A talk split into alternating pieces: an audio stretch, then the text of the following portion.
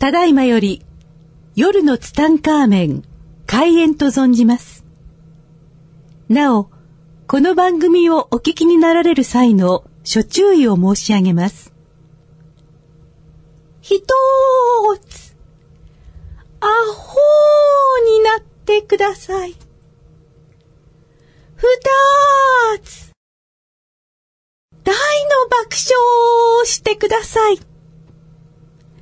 アホーと素直と行動力があら嫌だ。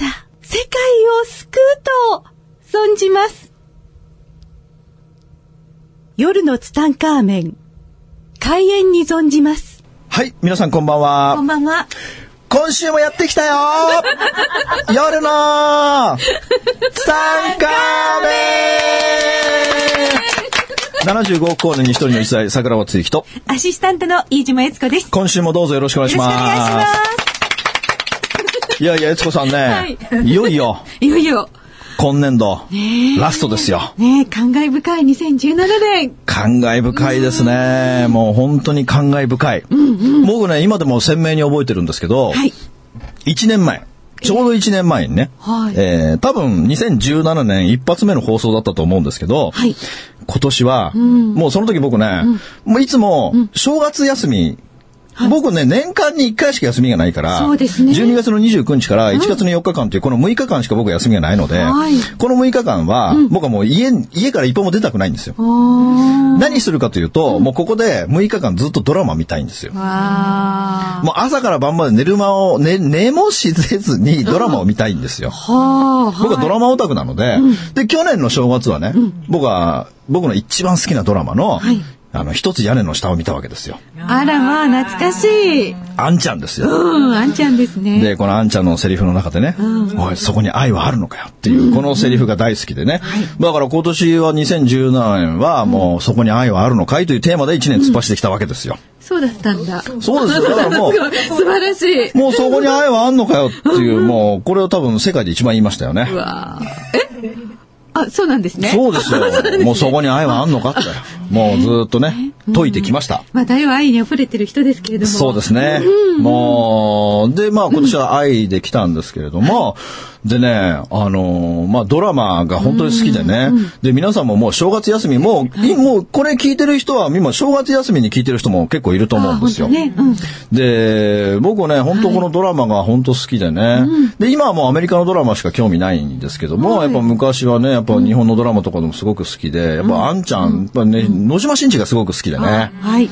野島真司のあの暗い世界がすごく好きで、えー見てましたけども、そんな中でね、あの、僕は学生時代の時ね、一番好きだったドラマというのがね、えー男女七人シリーズですよ。男女七人夏物語、男女七人秋物語というね、これはね、僕の中の結構バイブルでしたね。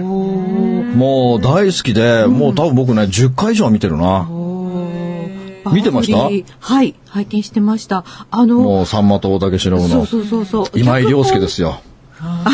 今井亮介、神崎桃子。うん、はい。はい。うん、うん。で、もう男女7人、秋はさ、秋はもう今度、あのーまあ、大竹しのぶ、神崎桃子がね、あの、マイケル・ジャクソンの取材でニューヨークに行ってしまうというところで、あ夏物語が終わっていき、はい。もうそこから大竹しのぶは音信不通になって、明石家さん。まが、えーもう昇進っていうところから秋は始まるわけですよ。はい。うん。で、結構秋はね、シリアスな話でね、はいあの、岩崎宏美とかね、手塚さとみとか、岡安由美子とかが出てくるっていうね。で、結構シリアスでね、まあこの辺から僕はこう恋愛ってことをすごく学んでいくわけですよ。このドラマから。18歳ですよ。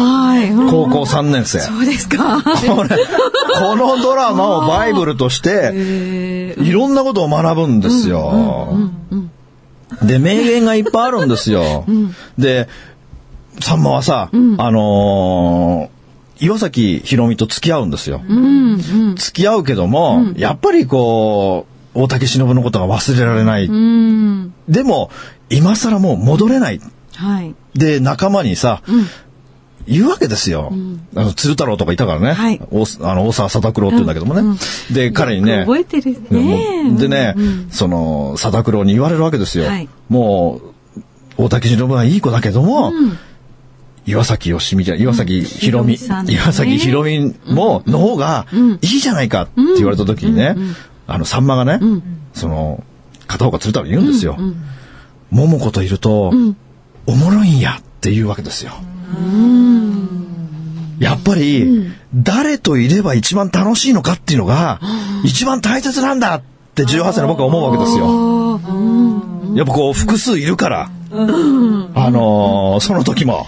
か、か、か、彼女が？そうそうそうそう。で、やっぱり一番は、一番一緒にいて、面白い人が一番いいんだって僕は思うわけですよね。で、まあこの話をしてるとまだ長くなっていくから、はい。今日何喋りたかったかっていうと、あの、正月に見てほしいちょっとドラマを、僕のドラマオタクが、はい。今まで散々アメリカのドラマを見てきて、このドラマは秀逸だってものをちょっと紹介したいので、はい。ぜひ見ていただきたいんですけども、はい。僕も1位も2位もね、あの、ちょっと甲乙つけがたいので、ちょっと2つのドラマを紹介していきたいんですけども、はい。あの、結構今、ネットフリックスとか、あの、フールとか、あの、980円払えばもう見放題だぜってやつがあるので、ぜひ入ってね、見てほしいんですけども、一つはね、ブレイキングバットっていうドラマなんですよ。このドラマはめちゃくちゃ面白いです。はい。このドラマはやばいです。これどんなドラマかっていうとね、もう主役ははい、もう、ハゲた中年の超イケてないおっさん。へーはい。で、これは高校教師なんですよ。科学の、科学の先生なの。で、科学の先生なんだけども、はい。もうこの人ね、肺がんになっちゃうの。肺がんになっちゃって、で、もうローンを抱えてて、子供も小さくて、で、奥さんと仲が悪くて、で、いつもお金がないとかって、奥さんに怒られるの。で、自分は、お金が足りないから、ガソリンスタンドでバイトしてんの。だけども、もう、容量悪いから、ガソリンスタンドもついにクビになるんですよ。あらまあ、うん。もう、もう俺どうしたら、どうして生きたらいいのって、もう肺がんも奥さんに言えないし、そんな時に、自分の教え子が、覚醒剤をつく、作って儲けてるっていう話を聞くわけですよ。はそんな時に、もう俺はこの先死ぬと。そしてもう家族に子供小さいからお金を残していかなきゃいけない。もう残り少ない人生、家族のためにお金を作ろうって言って、そこから覚醒剤を作るっていう、その、自分の教え子と二人で、はい。覚醒剤を作っていくっていう話なの。ちょだいぶなんか、そこに学びはあるのか？あるあるんですね。あるんですね。うんめちゃくちゃにある。ね、なんかすごいですね。覚醒剤を作って。うんこのドラマはすごい。すごいこれはう、んアメリカ史上、もう最高のドラマって言われてるの。へえ。もう著名な俳優たちが、これシーズン5まであるんですよ。はい。著名な俳優たちがみんな出してくれって。ビッグネームから依頼が来てるけど、このドラマは、あの、有名な人は出さないっていう監督のポリシーがあって、一人も出してもらえなかった。とにかくこれはね、脚本が秀逸。す、もうこれ4話ぐらいまで最高につまんないの。それ続けて4もう話まで5話ぐい。らいからもうめちゃくちゃ面白くなってくるのよ。はい。もうね、これはね、絶対見てほしい。はい。だもうこのブレイキングバット。はい。ブレイキングバット。これは本当にそのアメリカのね、やっぱこのドラマとかを、あのーひ評価している有名な会社が、はいもう史上最高のアメリカのドラマって言われててね。で、これはね、あのー村上春樹も絶賛してるんですよ。うですもうこのブレイキングバットはやばいって自分のホームページで紹介してたりとか、著名な人たちもこのブレイキングバットはやばいっていうことをみんながね、絶賛してる、本当にこれはもうこれ見出してハマっちゃったらもう中毒性があるから、だからもう覚醒剤とか言うとさ、なんかもうなんかこう、なんかそんな感じするけども、まあまあね、扱ってるものがね、そう。あれだけど、うん。だけどね、ここにやっぱりね、学びはありますね。え感動巨編なんですか？もう感動というかね、んあの、世の中の仕組み。へえ。もうね、これはね、すごい。もうぜひ見てほしいですね。ブレイキングバット。そしてもう一本がはい、ホームランド。はい。ホームランド。ホームランドは、これもね、これもちょっと説明が難しいですね、ホームランド。説明してください。説明が難しい。今はシーズン6まで、はい。シーズン6まであるので、えー、1シーズン12話なので、72話あります。はい。で、2018年シーズン7が放送になりますんで、まあ僕は待ちきれなく楽しみにしてるんですけれども、このホームランドはね、あの、ダブルスパイだな。で、これはね、あの、制作チームがね、24と同じ制作チームが作ってるんですよ。あ、そうですか。だけども、こっちはね、ちょっとリアルさが半端ない。でね、僕はね、思うけど、多分これは実話ですよ。これは実話。もう実話を、えー本当に実写化しているという、もうこの中の秀逸はね、シーズン4。はい。シーズン4の最後の方のハラハラ感っていうのは、はいもうね、もうやめてーみたいな、もう、どうなるのみたいな、うわーみたいな、もうすごい。これはすごい。正月大はそうやってお家にやってるのね。いや、もうねもう手に汗握るハラハラ感、ダブルスパイ。もうバレたらどうすんのみたいな。でとにかくリアル。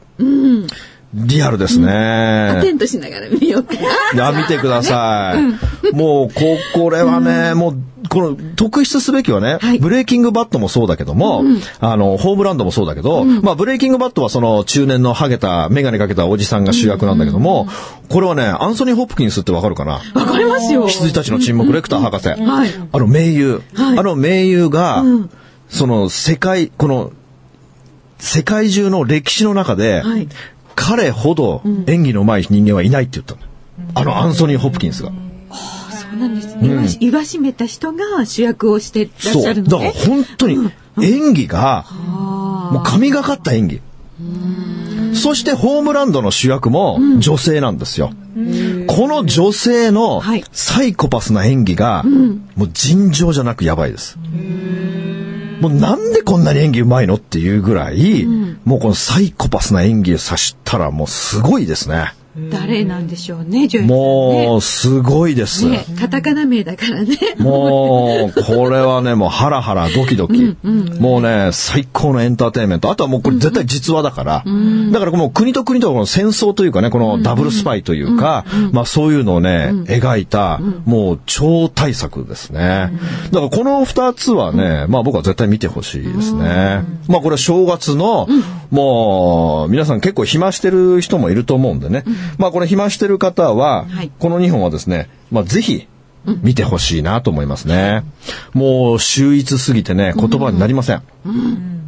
あとおすすめドラマたくさんあるけども、まあ多分この2本、まあ見たらね、もう正月終わってると思うんでね。うん。結構ありますもんね、量がね。ありますあります。もうこれ2つだけでね、もう結構100時間ぐらいありそうな気がしますね。だから正月はね、この2本でね、はい。過ごしてみてほしいですね。まあ本当今年もいろんなことがありました。はい。まあ本当にね、もう悦子さんもいろんなことがあったと思いますけどもいい年でしたか？いい、はい、いい、いい年でした。いろいろさせてもらいましたね。まあまあ、いろいろあの、ね母の介護始まったりね、はい息子の受験があったりとか。だけどはいまあなんか、日々味わってます、人生を。あ味わってるんですねはい。ありがとまあうございます。、まあ本当にね、僕もね、本当いろんなことがあって、はいこの2018年、来年に向けてね、すごく、こう11月ぐらいからね、こうはい自分の運気がね、大きく変わってってるっていうのも実感してるんですよ。はい。だから2018年は、本当すごいことになりそうだな。まあ、毎年毎年同じこと思うけれども、まあ2018年は、本当になんかすごくなっちゃいそうだなっていうね。ねどんどん加速していって、もうね、見えなくなっちゃうんですよね。波動高くなりすぎて。うんね。だからもうなんかね、本当にあのーねもう波動高くいきたいんですよね。はいまあ、悦子さんみたいにね、まあ、江戸、江戸じゃねえや。江戸？江戸が出てきた？何？何？波動何？波動高子にね。高子です。まあなりたいですよね。なってらっしゃるらっしゃるじゃないですか。だから僕もね、はい。本当2018年はもうロケットスタートしていくんでね。もう、イベントてんこ盛りですよ。ああ、そうですか。はい、もうイベントてんこ盛りなんで、まあ今からね、僕はもう楽しみにしてますけれども、はい。まあそんな中で、まあエスコさんもね、いろんなことがあると思いますけど、2018年はどういうふうにしていきたいとかなんかあったりします？2018年？あのーいやでもいつも同じなのですが、心穏やかに。あ、心穏やかにいいですね。そうそう。まあ、あって心もね、何があってもね、うん心穏やかに。んっていうのがあって、大王はどうですか？僕はね、もう2018年、まあ来週新年明けた時にね、はい詳しくお話ししようかと思ってますけども、まあ2018年は僕はもうチャレンジですよ。チャレンジしちゃうんですね。もうチャレンジャーー。ですね。それビジネスの上で？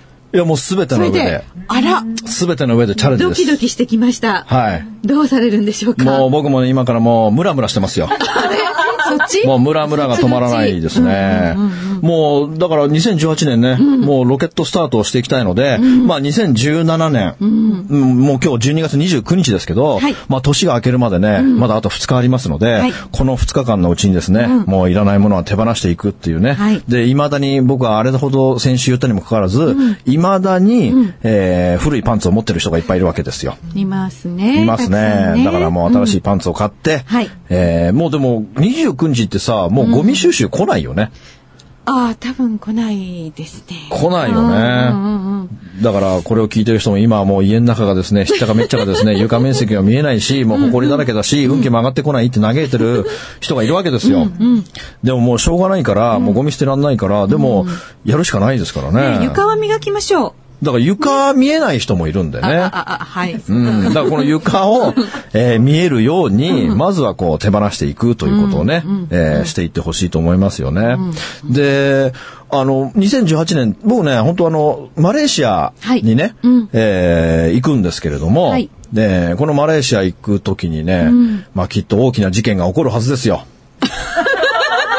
大王の行く先々に事件は起こるからね。起こる。これはね、あのーちょっとね、まあ、ラジオで喋れるかどうかわかんないぐらいのね、事件がもう、行く前から分かってるんですよ。ちょっとね、はい多分これを発表したらね、まあ皆さん多分ちょっと、腰抜かしちゃいます。まあそれぐらい、だから発表できるかどうかわかんないんですよ。あ、あ、あ、あ。だからそれぐらい、なんかすごいことが、うん。えーまあ起きてくるだろうなというね。喜ばしいことですか？あ喜ばしいことですね。あじゃあいい、じゃあいいですね。はい、うんうんだから本当にね2018年僕は楽しみにしているので、もう皆さんもですねやっぱりチャレンジしてほしいですね、いろんなことにね、やっぱり人生は行動しなければ何も変わらないので、でもう今年2017年のね、はい。まあ2ヶ月ぐらい前から、うん。やっぱりこう人生を変えるには、本当に一瞬で変わるっていうことをね、様々なシーンで僕は見せていただいてるわけですよ。いろんな人を通してね。うん。うん。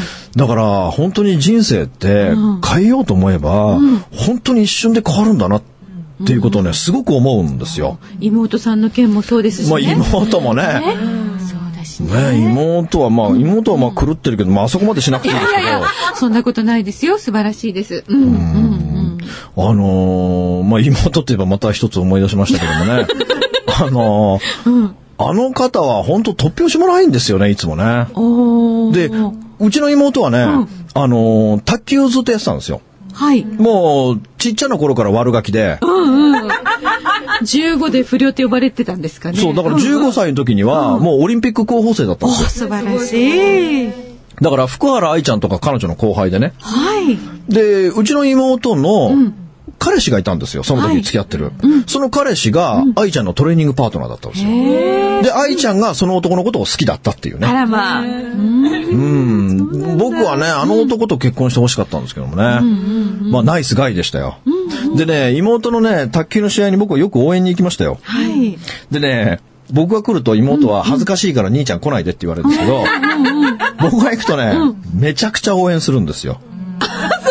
でかい声で。大騒ぎしちゃうの？大騒ぎ、一人で、もう大騒ぎして。名前呼ぶんですね。呼ぶ妹さんの。うん。ううん。ん。行けーみたいな感じで。いや、いいお兄ちゃんだな、なんか。ジーンとしてきた。でね、うちの妹ね、すごく人気あってね、なんか試合会場とかでね、サインとか求められたりしてね。すごいじゃないですか。だから一応ね、あの、時の人だったんだな、きっあとな。うん。うん。まあそんな妹もね、まあ今ではあんなになっちゃったけどもね。いやいやいやいや。ね。あんな、あんな変わりようになってしまったけどもねで悦子さんね。はい。あの、最近またね、僕のとこにね、あの、メッセージやら何やら来る、結構頻度ではい。来る質問っていうのがあってね、ええこれはね、結構はい。皆さんも多分気になる人がいると思いますけども、はい。私の父親が、ええ母親が、おじいちゃんがおばあちゃんが、うん。癌になったんですっていう質問が結構来るんですよ。はい。これはね、結構僕真剣にこれはね、答えているんですけれども、あのー、こう、癌になってね、うん。結構こう、落ち込む、皆さん落ち込むわけですよ。まあ、告知されたらしますよ。うん、だけどね、ちょっと本当にね、知っといてほしいんですけどもね、いもうこの癌っていうのは治るんだってことを、ちょっと認識しといてほしいんですね。そうね。うん。あのね、もう今ね、日本っていうのはね、はいもう、がん大国で、え毎年40万人の人が、がんで亡くなってるわけですよ。年間40万人亡くなるってことは、はい1日1000人がんで亡くなってるんですよ。はい毎日毎日がんで亡くなってる人が1000人ですよ。だから今こうやって喋ってる最中にも、亡くなってる方っていうのはたくさんいらっしゃるわけですよ。はいでもなんで亡くなるかって、これがんで亡くなってるんじゃないんですよ。抗がん剤で亡くなってるわけですよ。治療でね。治療で亡くなってる。だからこの癌ってやつは、癌になった後診断されると、手術、えー放射線、抗がん剤、この3つのうちから選ばされるわけですよ。はい。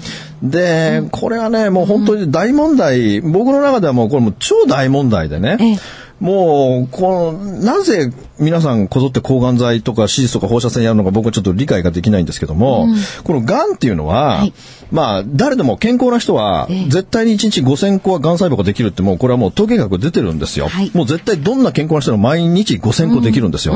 毎日5000個できるってことは年間、あ月間15万個、はい。そして年間にしたら180万個の癌細胞ができてるわけです。はい。じゃあなんでみんな癌で死なないのか、それはナチュラルキラー細胞という NK 細胞というものが癌細胞をバクバクバクバク食べてくれるからなんですよ。はい。だから体の中をセコムのように、この NK 細胞がパトロールしてるんですよ。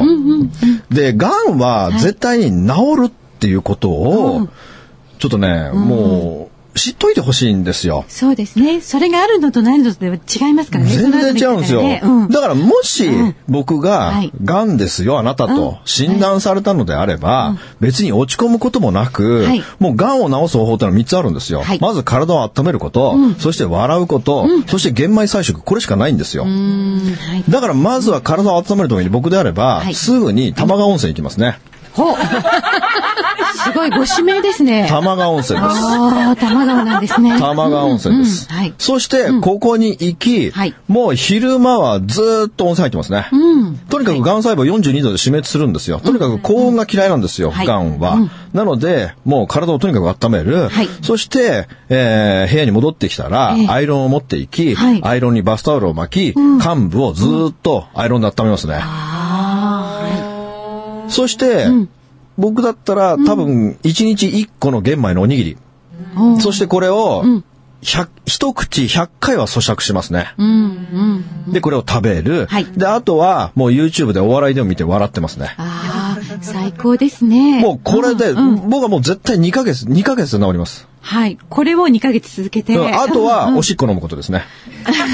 言っちゃいましたね。もうこれで絶対もう3ヶ月あれば治ります。ねだいぶおっしゃったでしょ？末期癌でも自分の、ね、絶対なのだから尿を飲めば治りますってあのもうね、本当にね、もう癌は恐るに足りず、もう一番ダメなのは、やっぱりこの病院に行き、もう抗がん剤、それから放射線、手術ってやつ、はい。まあこれを選択すると、うん。まあね、本当に、もう、だって、アメリカなんかね、もう1990年の段階でね、抗がん剤は効果がないってことが発表されて、代替医療になってるんですよ。それが、なぜか日本では、未だに抗がん剤を毎日毎日毎日毎日打ち続けてるわけですよ。意味がわかりませんよ日。本の医療業界はちょっとまあおかしくなってますからね。おかしいですねまあそれでな立ってるところだって何ヶ月か前から朝日新聞の一面にはっきり載りましたよ、は抗がん剤効果がないって。もうだんだんだんだんみんな分かってきてるんですよ。だってね、厚生労働省に電話をしてね、はい抗がん剤って効果があるんですかって電話してみてください。そうするとね、みんな言いますよ。抗がん剤は効果がないのが周知の事実です。絶対言うんですよ今。言ってくれますからね。じゃあなぜ未だに日本は抗がん剤を打つのか、抗がん剤っていうのはね、0.1cc、7万円するんですよ。注射器1本700万なんですよ。毒ガスですよ。毒ガス。もうね、もうこれ前にも喋ったけど、第二次世界大戦に作られたマスタードガスっていう強烈な、まあガスをが猛毒をね、体に入れるわけですよ。まあ健康な細胞も死んできますし、はい。もういいことなんか何一つないわけですよ。だからこれでね、本当にもう僕の、この間もね、えーもうやめてくださいと、抗がん剤打ったところで、もう本当にその後合併症で苦しんでいくんですよ。でね、高熱が続くんですよ、これがまた。えーこのね、高熱が続くっていうのがね、つ、辛いんですよ。もうで、これでみんな心折れてきますけども、で、もう本当いいこと一つもないのにもかかわらず、みんなそれを打つわけですね。はいだから、医者に聞いてみたらいいと思いますよ。あなたが同じ病気になったら、あなたはそれを打つんですかって。私と同じ治療をあなたはするんですかって。だって医者は絶対抗がん剤打たないし、薬飲まないからね。そうなんですよ、そうなんですよ。もうこれは有名な話ですよ。でもね、これはね、結構お年寄りの方たちはね、もう医者の言うことが絶対だってことでね、全く聞き入れませんね。全く聞き入れてくれない。だからどうしたらいいんですかって聞かれますけども、もうそっから先は本人の決めることですから、いくら他人が言ったところで、もうどうにもならないので、まあこれはこれでね、もう仕方のないところですよね。だから、僕もね、その自分の母親とかもね、あの、もうずっと前からこの話をしてるから、もううちの母親なんかも結構そういうことが詳しくなってるのでね、あの、もううちの母親はそんな、抗がん剤とかそういう選択をすることはないと思いますけれども、とにかくね、体を温めることですよ。でね、特にね、僕はその講演会とかでね、握手してくださいって握手するでしょ、もう半数以上の人がね、もう手がね、もうシベリア特急より冷たいんだよ。水野春夫もびっくりするぐらい冷たいの。であれはね、もう絶対ダメですよ。もう本当に皆さん冷たい。もう35度台っていうのは、もう癌細胞が一番好きな温度ね。もう増殖しまくりですよ。1度上がると30%免疫力が上がる。いや、もう最高ですよ。だからね、じゃあ体温を上げるためにどうしたらいいのか、一番大切なのは、スクワットをすることですよ。お太ももの筋肉。もうこれが一番です。だからまずスクワット。だから森光子も黒柳徹子も毎日スクワットをしたわけですよ。だからとにかくこのスクワットをし、太ももの筋肉をつけるということが、とても大切になってくるわけですね。だから iPhone なんかでアプリでね、スクワットチャレンジっていうアプリがあるんですよ。はい。だからこれでね、毎日毎日スクワットをする、テレビを見るとき、えー紅白見るとき、えー必ず、空気椅子ですよ。空気椅子で太ももをプルプルしながら見る。とにかく太ももに筋力をつけましょう。もうこれ究極のアンチエイジングですよ。これ以上のアンチエイジングはないんです。だから太ももの筋肉をつけるってことがね、えー大切になってきますので、はい。えーまだまだね、喋りたいことたくさんありましたけども、まあ年内これで最後の放送ですね。はい。まあ本当に悦子さんね、今年1年、えー悦子さんにもたくさんお世話になりまして、まあこれをね、もう何何もか隠そう、うつさんカメはもう3年、丸3年今日で終わったわけですね。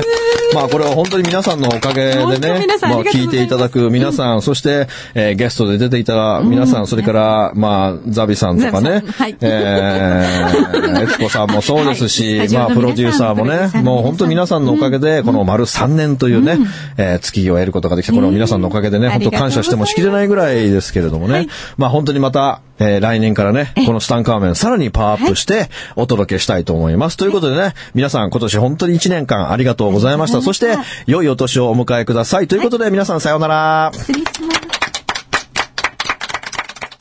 この番組の提供は、自由が丘パワーストーン天然石、アメリの提供でお送りしました。